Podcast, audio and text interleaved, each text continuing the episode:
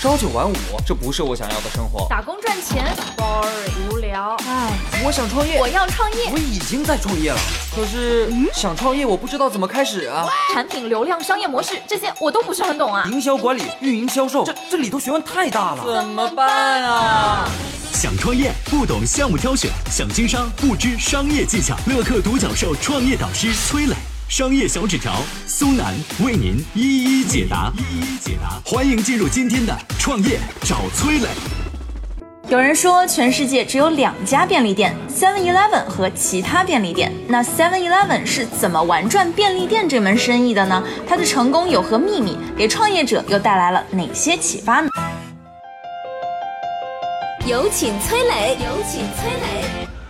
各位，如果是生活在长三角的一二线城市，一定会看过七幺幺便利店 （Seven Eleven） 啊，就是和你去加油站看到中石化旗下的易捷便利店差不多。但是要说到全球影响力，七幺幺便利店可是比易捷便利店厉害太多了。它是全球最大的连锁便利店集团，很多中国零售公司都在向它学习。从一九七三年到现在，日本的七幺幺便利店已经发展了大概四十多年。为什么它能屹立不倒呢？我讲几点原因啊。首先，我觉得最重要的一点就是这家公司的眼睛永远在看客户，除了满足顾客的基本购物需求以外，它在日本围绕“便利”这两个字儿，为顾客推出了几十种服务，比如像什么打印服务、ATM 自动取款机的服务、代收快递的服务等等等等，甚至是你在高速公路上不好找厕所，没关系，你去七幺幺便利店就可以了。这些增值服务吸引了大量的客流量。你去店里边总要消费吧，这就带来了收入的增加。所以开店的商家可以尽可能的去想想，自己可以给周边的顾客带来哪些增值服务。比如像很多小店都有提供代收快递的服务，这就是一种吸引客流量的方法。第二点呢，这个七幺幺啊，它在选址的时候坚持什么呢？区域集中开店，也就是新开的门店尽量要离得近，在人流量密集的黄金地段，七幺幺的便利店是一个挨着一个，这就可以提升品牌在一个区域的影响力，让顾客能够认知，能够记得住你。消费者出去左转右转都是你，喜不喜欢还是你，就是要让消费者没得选。集中在一块的店铺还能共享生产，然后配送设备，还有广告效果，降低经营成本，提高物流配送效率。最后呢，七幺幺便利店的强大在于什么呢？它擅长通过数据管理商品。我举个例子啊，七幺幺便利店有一个一百五十人的商品研究团队，做什么呢？就是去研究什么样的商品是爆款。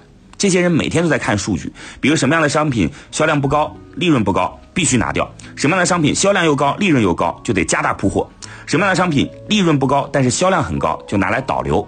甚至是每家店铺，它都能做到千店千面，就是每家店的商品是不一样的。比如在商务酒店附近的便利店，我们就提供很多出差用的什么便携式牙膏等等生活用品；公司附近的啊，什么早餐、午餐、面巾纸就变得很重要；小区附近的什么蔬菜啊、调味品啊、酱油啊、酸奶就很重要。别以为连锁店是一样的，你要根据辐射范围内的顾客需求来决定你的店铺商品。我们再来看国内啊，现在很多人都在谈新零售，但是我觉得你首先要想清楚什么是零售的本质。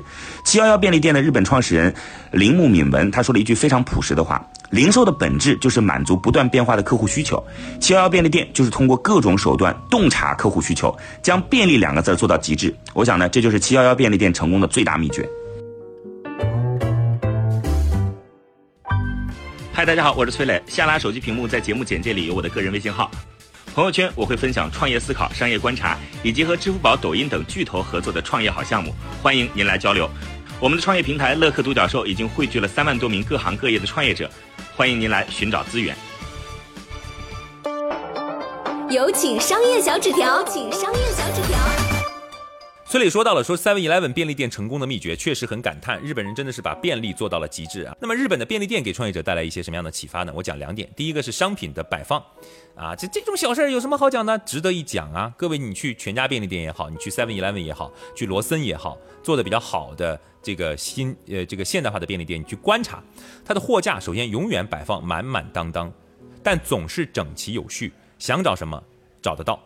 一目了然，为什么？这就是商品摆放的技巧。货架的高度应该照顾到女性顾客，比如说中心货架不要高度不要超过一米六五。很多夫妻老婆的这种小便利店啊，low low 的感觉，恨不得把整面墙都摆满，对吧？一个货架两米五高啊，最高层放上被子，什么东西都往上垛，好吗？你自己想想，你认为好吗？你的货架是真的当成放货的，还是要促成别人方便购买的？你想清楚这个问题了吗？第二个我要说的是选品，第一个说的货架啊，第二个说选品。不知道各位有没有观察到 Seven Eleven 便利店，它卖咖啡。为什么 Seven Eleven 要卖咖啡？因为 Seven Eleven 便利店看到了麦当劳早上卖咖啡的效果很好，跟着学来的。麦当劳在中午和晚上的人流量会比较大，但是早晨人流量就比较低，怎么办呢？他们就推出了咖啡。Seven Eleven 是去寻找已经被验证过的爆款商品，这一点很聪明。